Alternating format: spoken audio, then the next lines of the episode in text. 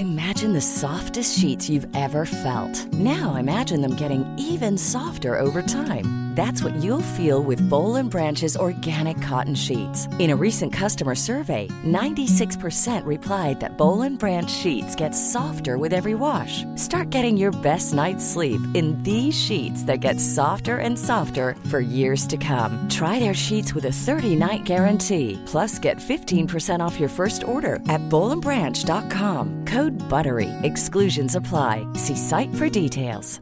Hey, it's Paige DeSorbo from Giggly Squad. High quality fashion without the price tag. Say hello to Quince. I'm snagging high-end essentials like cozy cashmere sweaters, sleek leather jackets, fine jewelry, and so much more. With Quince being 50 to 80% less than similar brands. And they partner with factories that prioritize safe, ethical, and responsible manufacturing. I love that. Luxury quality within reach. Go to quince.com slash style to get free shipping and 365 day returns on your next order. Quince.com slash style.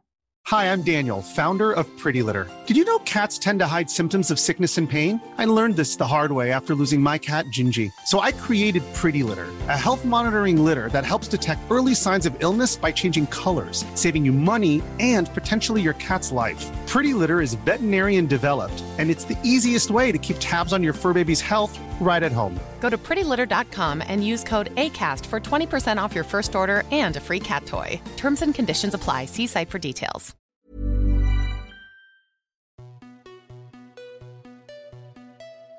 Bonjour à toi, chère auditorice, et bienvenue dans la saison 2 du podcast Parents informés. Moi, c'est Charline, la créatrice de ce podcast, dans lequel je te propose de l'information sur la grossesse, la petite enfance et l'enfance, sous forme de conversations détendues avec des intervenants spécialisés. En effet, pour chaque thème abordé, je cherche l'intervenant le plus adapté pour lui poser les questions que l'on se pose souvent en tant que parent, et je viens ici les partager avec toi. Un nouvel épisode est publié le mercredi toutes les deux semaines, et pour être tenu informé, tu peux t'abonner à la newsletter en m'envoyant un email à parentinformés@gmail.com. Si tu aimes ce podcast, parle-en autour de toi pour le faire connaître à tes amis ou à ta famille. La communauté Patreon du podcast permet de le soutenir financièrement en accédant à des contenus exclusifs et notamment des fiches résumées de chaque épisode. Si tu as envie de rejoindre cette communauté, tu peux t'abonner pour quelques euros par mois sur le site www.patreon.fr je te mets le lien dans les notes descriptives de l'épisode. Pour ce 46e épisode, je reçois Pauline Benaroche, qui est diététicienne nutritionniste spécialisée dans l'accompagnement des femmes enceintes et des jeunes mamans. Lorsque l'on tombe enceinte, l'alimentation devient un point central. D'abord parce qu'il y a des restrictions alimentaires à respecter, Pauline nous rappelle lesquelles. Ensuite parce que nos goûts peuvent évoluer avec les hormones. On peut avoir des nausées ou des fringales. Bref, on se pose plein de nouvelles questions et on fait le point dans cet épisode sur toutes ces questions. Enfin, l'équilibre alimentaire est primordial pour être en forme pendant la grossesse, mais aussi pour récupérer après l'accouchement. Or, on ne va pas se mentir, une fois que bébé sera là, l'alimentation ne sera pas votre préoccupation première. Et c'est pour cela qu'il est préférable d'anticiper lorsque cela est possible. J'espère que cet épisode vous plaira et vous souhaite une belle écoute. Bonjour Pauline. Bonjour. Et merci d'avoir accepté de participer au podcast. Avec plaisir. Avec toi, on va parler de diététique pendant la grossesse et pendant le postpartum. Mais avant ça, est-ce que tu peux nous présenter qui tu es et quel est ton métier, s'il te plaît? Oui. Euh, donc, je m'appelle Pauline. Euh, je suis diététicienne nutritionniste et j'accompagne euh, les futures et les jeunes mamans à prendre confiance en elles et en leur alimentation. Et euh, bientôt aussi, euh, j'accompagne les, couples euh, à optimiser leur fertilité pour multiplier les chances de concevoir un joli bébé. On peut faire ça avec l'alimentation ou ça passe par d'autres choses? Alors, l'alimentation est évidemment hyper importante. Il n'y a pas que l'alimentation, évidemment, il y a tout le mode de vie aussi qui englobe la, vie des, gens, euh, l'activité physique, le stress, le sommeil, tout ça. Mais, euh, c'est vrai que l'alimentation est un, gros point de la qualité de vie des gens. Justement, quand on parle de fertilité et de démarche pour tomber enceinte, est-ce que à ce moment-là, euh, on va dire qu'on parle du cas d'une femme qui a une alimentation à peu près équilibrée et normale dans sa vie de tous les jours? On va pas parler des extrêmes et, des problématiques euh, de santé. On parle du cas général aujourd'hui. Euh, est-ce qu'il y a quand même des aliments qu'on n'a pas l'habitude de manger qui sont intéressants de rajouter quand on est en phase de conception? Alors, je dirais un bon focus sur. Euh, alors, déjà, veiller à, avoir une alimentation variée, la plus variée possible. C'est euh, important de ne pas se focaliser que euh, sur un type d'aliment. Donc, les aliments que je vais citer, ce n'est pas exclusivement ces aliments qu'il faut apporter, mais c'est des aliments que je me rends compte qui ne sont pas forcément dans les habitudes des gens et qui seraient bien de, veiller à apporter à ces moments-là. Euh, idéalement aussi, l'alimentation devrait être la plus naturelle possible, euh, la moins transformée possible, la plus bio possible pour éviter tout ce qui est perturbateurs endocriniens, euh, antibiotiques, tout ça. Et, et, donc ça, c'est les bases d'une bonne alimentation variée et naturelle. Et si en plus, on peut veiller à apporter des bons gras, donc des oméga 3, qui, qui, sont contenus notamment dans les petits poissons gras comme les sardines, les maquereaux euh, euh, et, tout ça. Euh, ça, c'est assez, bien. et puis, pour le. Enfin, ça, c'est vraiment. Et des oléagineux aussi, je dirais. Les oléagineux, c'est vraiment top pour, la, fertilité, la grossesse et même le postpartum. Mais c'est vrai que je me rends compte que les petits poissons gras, ils ne sont pas assez présents dans notre alimentation. Ah, enfin, clairement, dans la mienne, pas du tout. je me rends compte quand tu le dis. Pas du tout. Qu'est-ce que tu mets dans les oléagineux? Euh, Je mets euh, amandes, noix, noisettes, euh, noix de pécan, noix de cajou, les graines aussi, graines de courge, graines de tournesol, graines de sésame, c'est hyper intéressant. Ils ont à peu près tous les mêmes propriétés? Grosso modo, oui, ils sont tous sources de bons gras, mais c'est vrai que euh, la noix est plus riche en oméga 3, euh, les cacahuètes sont très riches en protéines, et les amandes aussi, mais globalement, euh, elles, sont assez, elles sont toutes très intéressantes. Si on les consomme pas salées et, nature, quoi, ou grillées à la limite. D'accord, donc on ne prend pas des amandes salées grillées ou des cacahuètes de l'apéro, quoi. Ou euh, les chouchous, là, euh, les cacahuètes. Euh, voilà, c'est très très bon, mais pas du tout bien nutritionnellement. ça marche. Est-ce que en termes de quantité, quand on commence à être enceinte, c'est une question qui revient beaucoup.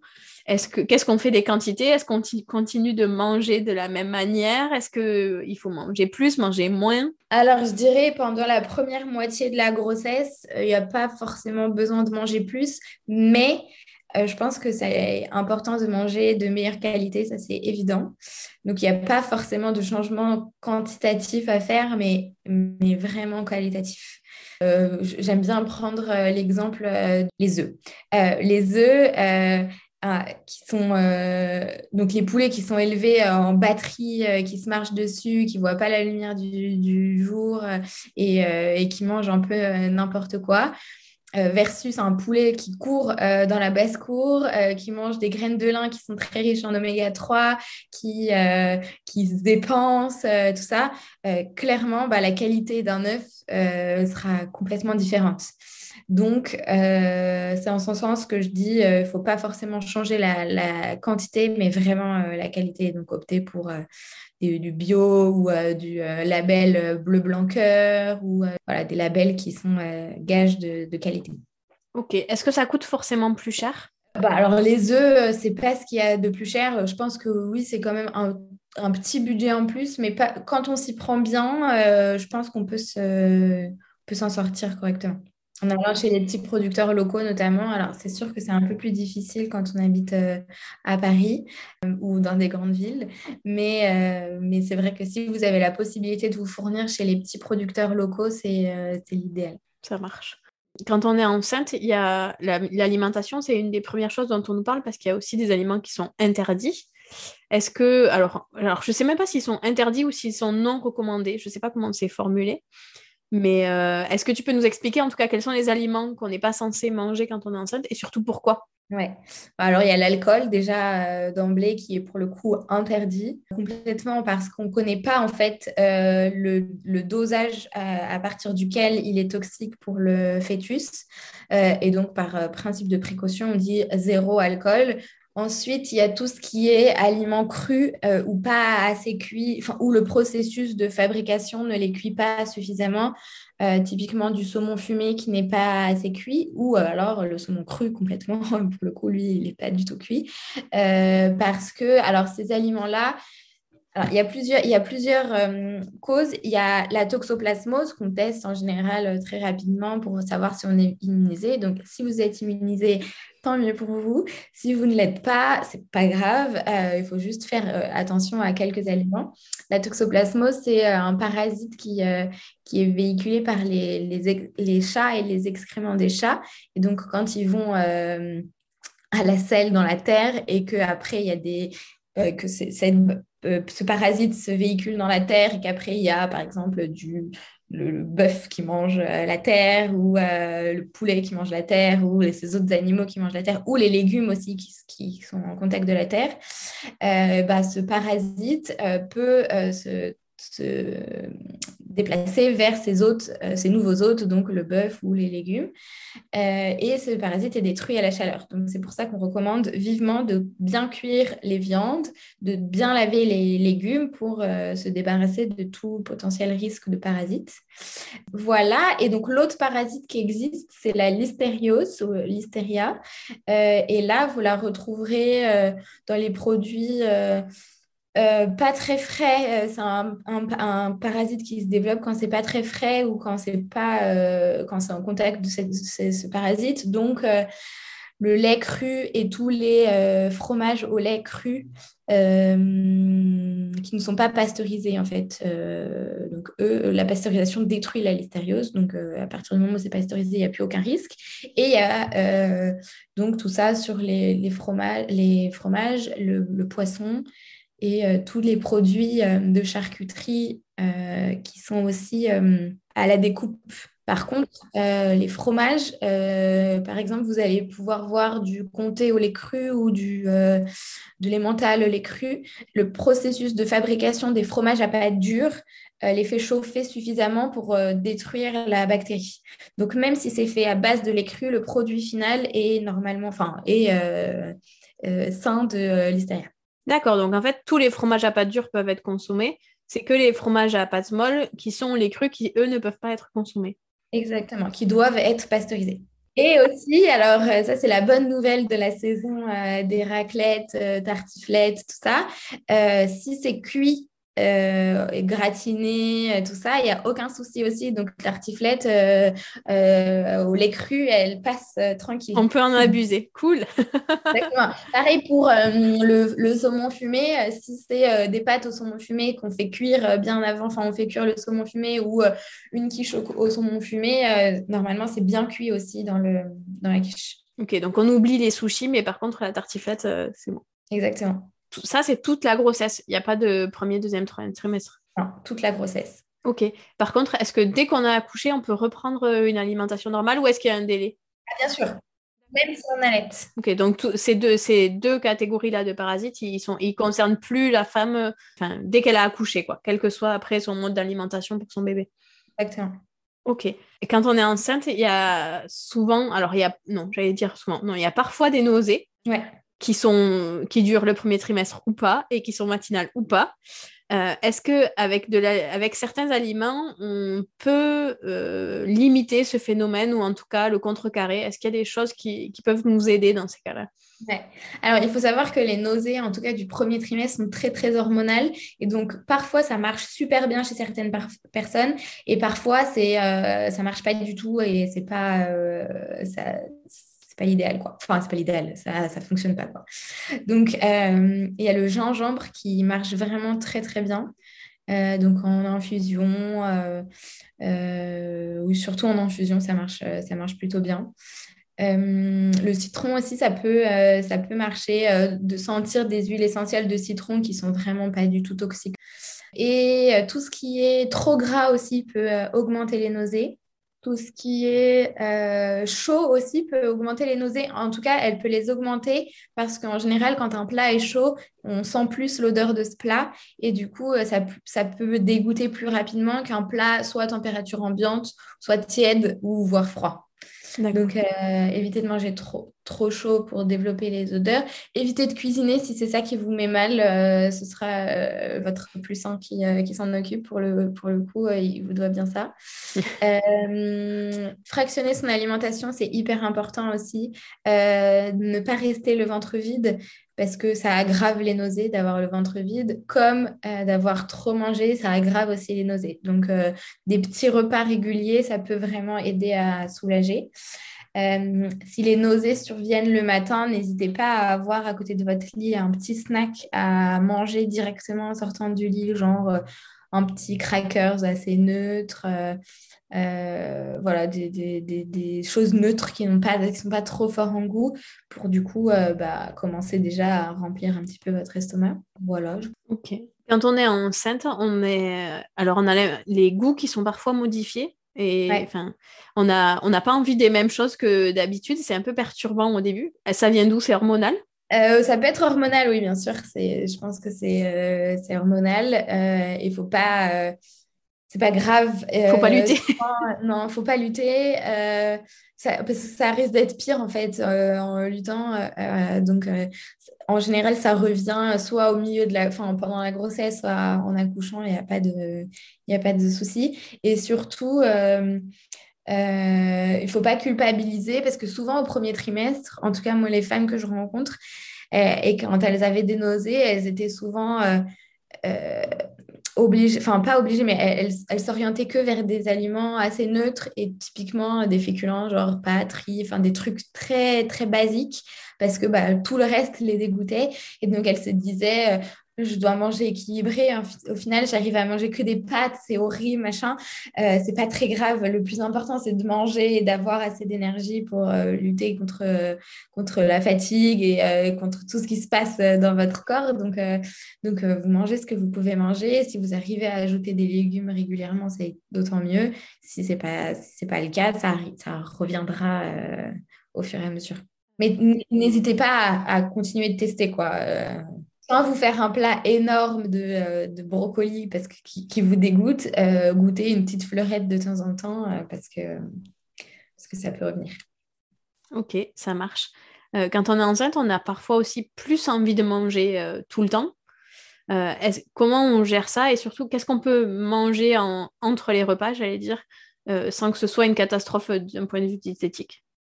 Alors, déjà, euh, c'est pas grave de manger entre les repas. On s'entend. Enfin, vraiment, j'insiste sur ce fait-là parce que beaucoup de femmes que je rencontre, euh, comme on leur a toujours dit, il euh, faut pas manger entre les repas, c'est pas bien tout ça, elles s'interdisent de manger entre les repas et elles mangent beaucoup trop au, au vrai repas. Et du coup, euh, elles se sentent mal, elles ont faim, elles, et ça tourne en boucle dans leur tête, j'ai faim, j'ai faim. Et après, elles craquent sur euh, ce qu'il y a de pire et sur ce qu'elles n'auraient pas du tout euh, envisagé consommer avant. Donc vraiment, fractionner son alimentation, c'est un des meilleurs conseils que je puisse donner pendant la grossesse. Donc, faire des collations régulièrement. si vous prenez votre petit ah, déjeuner tôt, vous pouvez faire une collation dans la matinée. Ensuite, vous mangez à midi, mais vous mangez ce que vous pouvez manger sans vous forcer, parce que vous savez que potentiellement à 15-16 heures, vous avez une autre collation, donc c'est pas grave si vous avez faim en plein milieu de l'après-midi.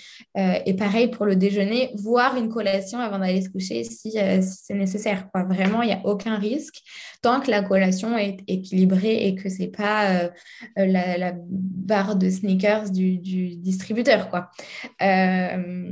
Du coup, on met quoi dans notre collation? Alors, idéalement, un fruit ne se consomme pas seul pendant la grossesse parce qu'il y a tellement de variations de glycémie que euh, même un fruit seul, ça risque de faire trop varier la glycémie. Donc, un fruit, vous pouvez l'accompagner d'oléagineux, par exemple, comme je disais tout à l'heure, c'est hyper intéressant de les intégrer euh, dans une collation.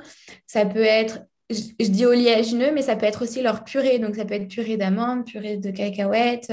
Vous, vous coupez une pomme que vous trempez dans une purée d'amandes, ça peut être très, euh, très bien. Euh, donc, ça peut être ça. Ça peut être un fruit avec un fromage blanc, par exemple. Euh, ça peut être une tartine de pain avec, avec un peu de beurre. ça peut être une l'après-midi, des, crudités avec un peu de houmous, par exemple. Enfin, voilà, il y a plein de plein d'idées qui ne sont pas du tout exhaustives et qui, peuvent être très intéressantes. L'idée, est-ce que l'idée, c'est d'éviter quand même ce qui est trop sucré? Oui, bien sûr. Ou alors, ou alors toujours l'associer de, de, de ou de fromage blanc, par exemple. Et est-ce que les fruits euh, crus ou en compote ou les deux? C'est plus intéressant des fruits crus parce qu'il y a toutes les vitamines euh, qui ne sont pas détruites à la chaleur, donc évidemment que c'est plus intéressant. Puis il y a aussi des fibres qui ne sont pas détruites euh, par le, mixage de la compote, mais ça peut dépanner une compote de temps en temps. Ok, et au fur et à mesure de la grossesse, est-ce qu'il y a des aliments qui sont intéressants de manger pour préparer le corps à l'accouchement et au postpartum? Ou est-ce que ça, ça se fait vraiment sur le moment? Euh, non, évidemment que toute la, toute la grossesse permet de préparer l'accouchement et le postpartum. Une carence pendant la grossesse euh, impactera forcément votre postpartum aussi. Bah, typiquement, celle laquelle je pense, c'est la carence en fer, euh, qui est très très fréquente chez les femmes enceintes. Si elle n'est pas bien régulée avant d'accoucher, elle peut être euh, augmentée euh, parce qu'on a perdu beaucoup de sang pendant l'accouchement et donc euh, augmenter la fatigue du postpartum qui est déjà bien présente. Ok, et comment, par exemple, sur la carence en fer, est-ce que d'un point de vue alimentaire, on peut jouer sur certains aliments? Alors, forcément, oui, parce qu'on on retrouve du fer dans notre alimentation, mais en général, une carence en fer, euh, l'alimentation ne suffit pas pour euh, rééquilibrer le fer, donc la supplémentation vient euh, forcément jouer un rôle là-dedans. Mais sinon, tout ce qui est viande rouge, c'est l'idéal. Alors souvent, les femmes que je vois, elles n'aiment pas manger de la viande rouge parce qu'elles détestent manger la viande trop cuite. donc, donc c'est un peu embêtant. Moi, ce que j'aime bien leur dire, c'est la viande hachée bien cuite en bolognaise ou euh, des boulettes, ça passe un peu mieux et euh, il y a quand même du fer. Ok, et pour, ceux qui sont, pour celles qui sont végétariennes, est-ce qu'il y a des choses à, prendre dans l'alimentation pour compenser? Alors déjà, si vous prenez des compléments alimentaires de fer, les, bien les séparer de vos prises alimentaires de thé, par exemple, qui, qui, vient... Le thé ça vient enfermer le fer euh, et, du coup, il est plus absorbé. Donc, il y a ça, les lentilles, il faut bien les tremper avant. Euh, les lentilles sont assez riches en fer, il faut bien les tremper avant de les consommer et d'utiliser l'eau de trempage pour les cuire. Ça, ça permet de conserver le, fer et surtout euh, de mieux l'absorber. et quand c'est du fer végétal, euh, il faut surtout bien l'associer à de la vitamine C. Donc, vous pouvez mettre un zeste de citron, euh, enfin un zeste, un, filet de citron euh, sur votre salade de lentilles, par exemple, ou du, persil aussi. Ok, donc est-ce que tu vois quelque chose à rajouter sur la grossesse? Sur des aliments qui peuvent être intéressants? Les, les, oméga 3, encore une fois, les petits poissons gras, vraiment, les besoins en en oméga 3 sont vraiment très importants pendant la grossesse. Euh, il y a des études qui montrent que ça préviendrait du risque de dépression du postpartum. Donc, euh, donc euh, vraiment bien veiller à avoir au moins un poisson gras par semaine. Et des huiles riches en oméga 3 aussi régulièrement. Donc huile de lin, huile de cameline. Il y a aussi des, des mélanges d'huile spéciales grossesse où il y a tout ce qu'il faut dedans qui sont intéressantes pour assaisonner les salades. C'est des huiles qui ne se cuisent pas et qui se conservent au frais, mais vraiment très intéressantes. Ok, ça marche. Est-ce que dans... Alors, il me semblait avoir vu quelque part que euh, on pouvait préparer sa flore intestinale pour l'accouchement, pour pouvoir ensuite la transmettre, puisque la flore se transmet au bébé au moment du passage euh, dans un accouchement par voie basse. Est-ce qu'il y a des... Qu'est-ce qu'on peut faire pour préparer sa flore intestinale? Ou est-ce qu'on la laisse tranquille, elle est comme elle est et on fait avec? Euh, non, évidemment qu'il faut l'optimiser. c'est hyper important, le microbiote intestinal de la maman un vrai impact sur le microbiote du bébé. Donc évidemment qu'il faut l'avoir en tête et, euh, y travailler, mais c'est surtout le long de la grossesse et toute l'assiette de la grossesse doit être riche en prébiotiques. Donc les prébiotiques, ce sont les fibres qui nourrissent les bactéries des intestins. Euh, et donc ça, bah, vous les retrouvez dans les céréales complètes, les fruits et légumes, dans les, légumineuses aussi, donc lentilles, haricots rouges, haricots blancs, pois chiches, tout ça. et quelque chose qui est assez intéressant qui s'appelle les amidons résistants. Euh, qui, qui, consiste à faire cuire euh, des féculents. Donc, euh, ça peut être pommes de terre, ça marche très bien, céréales et légumineuses aussi. Donc, vous les faites cuire, vous les, faites refroidir pendant au moins 6 heures au réfrigérateur et vous les consommez soit froides, soit juste réchauffées l'amidon se sera transformé et, c'est un super prébiotique donc euh, pour euh, équilibrer la flore intestinale. Donc ça, c'est intéressant d'en avoir régulièrement dans son alimentation pendant toute la grossesse. D'accord. Ok, donc c'est pas juste sur la fin, c'est vraiment sur tous les neuf mois de grossesse que c'est intéressant de le faire. Ok. Euh, alors, une fois qu'on a accouché, on entend de plus en plus parler d'alimentation en postpartum. Est-ce que tu peux nous dire pourquoi c'est central dans, dans le postpartum, l'alimentation? Euh, alors, c'est central dans la vie tout court. Mais euh, en postpartum, euh, bah, il faut savoir que l'alimentation, c'est quand même l'énergie de notre corps. Et donc, sans, sans, alimentation, c'est difficile de, d'être en forme. Euh, comme je disais tout à l'heure, euh, le postpartum, c'est très fatigant. Donc, quoi qu'il arrive, vous serez fatigué. Mais si en plus, euh, il existe des carences ou vous ne mangez pas assez en postpartum, votre fatigue risque d'être largement accentuée.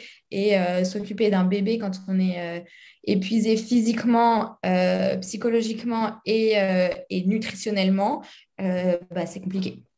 Oui, on se rajoute une complication. quoi. Exactement.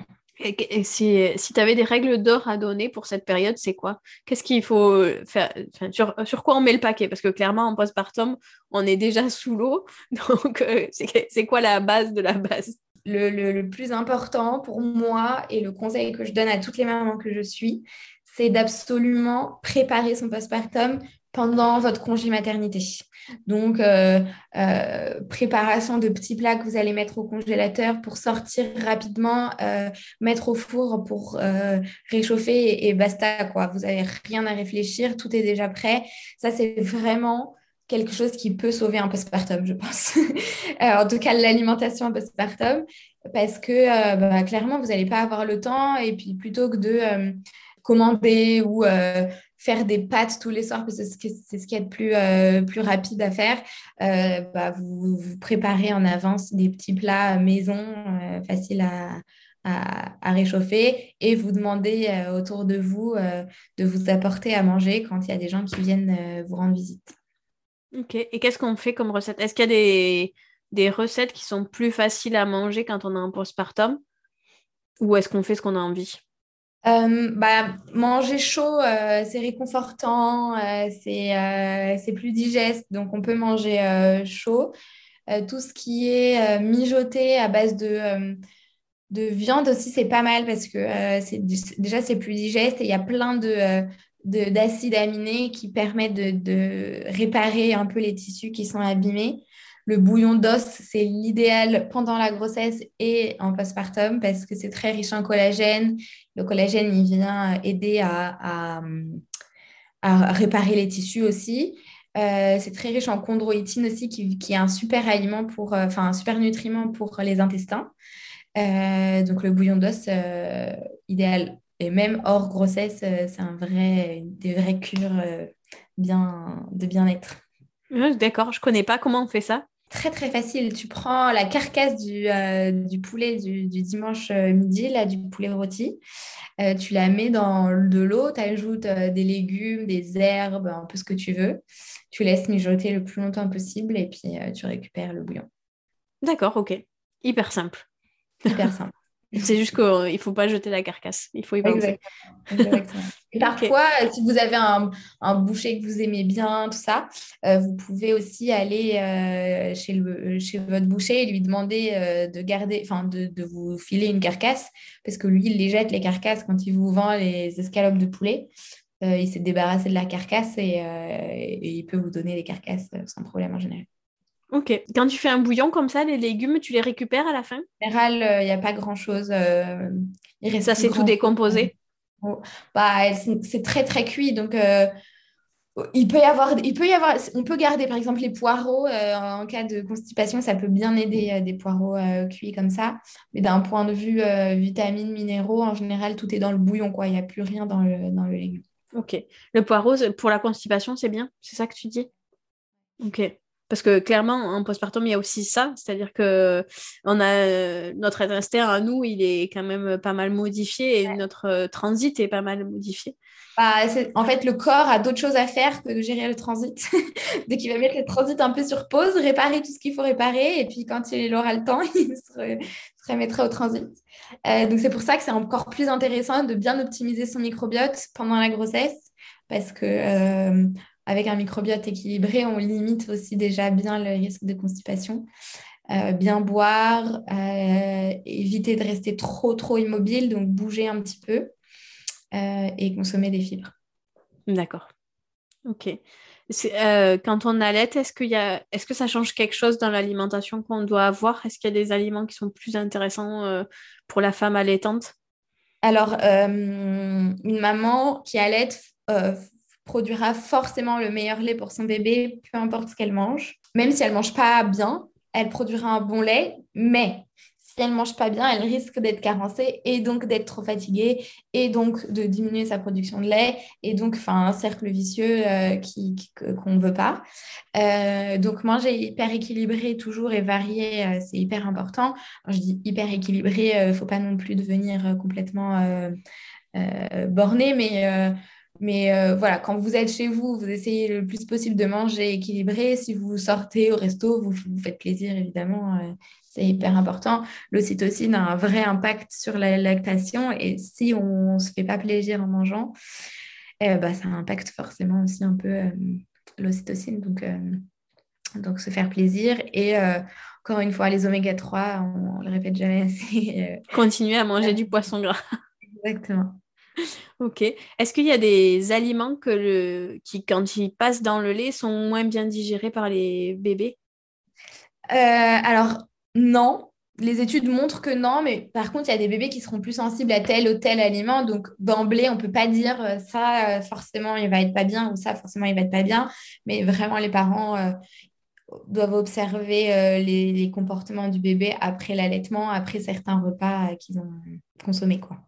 Ok, d'accord. Je pensais que par exemple le chou-fleur, c'était un aliment. Euh, bah, non, il n'y a pas vraiment. En tout cas, la Leche League euh, dit bien qu'il n'y a pas d'aliment à supprimer directement. Euh, c'est en fonction des intolérances du bébé qu'il faudrait supprimer ça.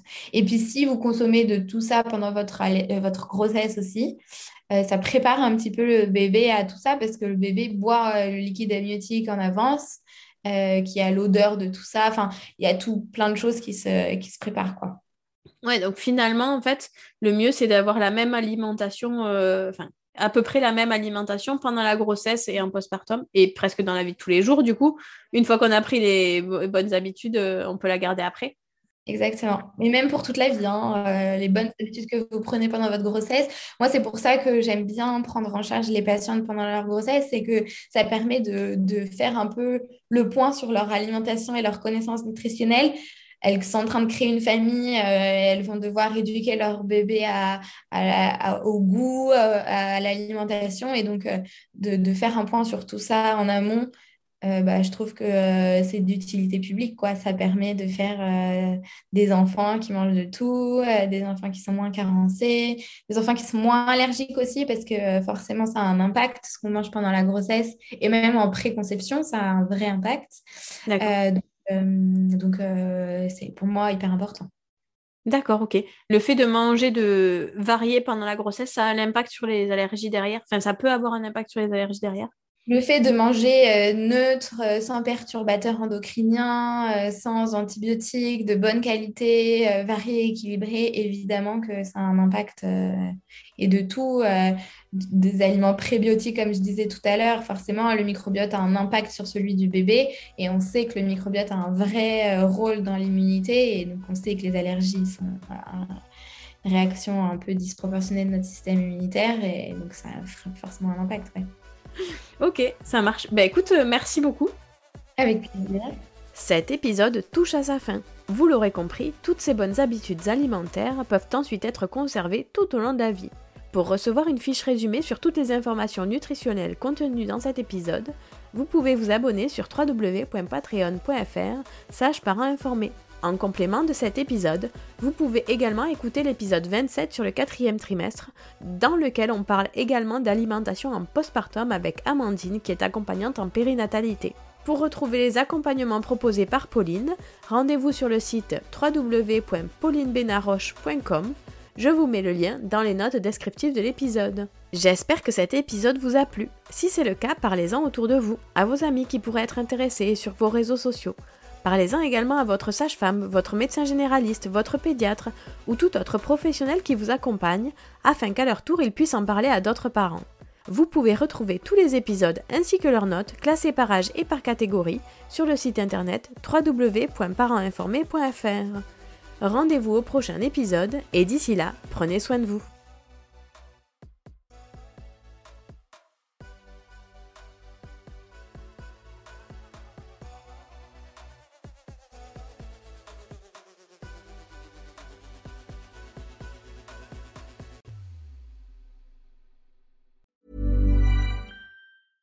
Mom deserves the best, and there's no better place to shop for Mother's Day than Whole Foods Market. They're your destination for unbeatable savings, from premium gifts to show-stopping flowers and irresistible desserts. Start by saving 33% with Prime on all body care and candles. Then get a 15-stem bunch of tulips for just $9.99 each with Prime. Round out Mom's menu with festive rosé, irresistible berry chantilly cake, and more special treats. Come celebrate Mother's Day at Whole Foods Market. Hey, it's Paige DeSorbo from Giggly Squad. High quality fashion without the price tag. Say hello to Quince. I'm snagging high-end essentials like cozy cashmere sweaters, sleek leather jackets, fine jewelry, and so much more. With Quince being 50 to 80% less than similar brands. And they partner with factories that prioritize safe, ethical, and responsible manufacturing. I love that. Luxury quality within reach. Go to quince.com slash style to get free shipping and 365 day returns on your next order. Quince.com slash style. Hi, I'm Daniel, founder of Pretty Litter. Did you know cats tend to hide symptoms of sickness and pain? I learned this the hard way after losing my cat, Gingy. So I created Pretty Litter, a health monitoring litter that helps detect early signs of illness by changing colors, saving you money and potentially your cat's life. Pretty Litter is veterinarian developed, and it's the easiest way to keep tabs on your fur baby's health right at home. Go to prettylitter.com and use code ACAST for 20% off your first order and a free cat toy. Terms and conditions apply. See site for details.